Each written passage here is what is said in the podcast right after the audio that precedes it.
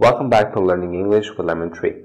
We're in a hotel and you need to check in. So you can hear this sentence or a question. Let's have a look. May I see your ID, please? May I see your ID, please? May I see your ID, please? May I see your ID, please? ID is short for identification. That can be identification card or a passport. So it is a document which has personal information about you. ID. ID. May I see your ID, please? May I see your ID, please? Thank you for watching. See you in the next video.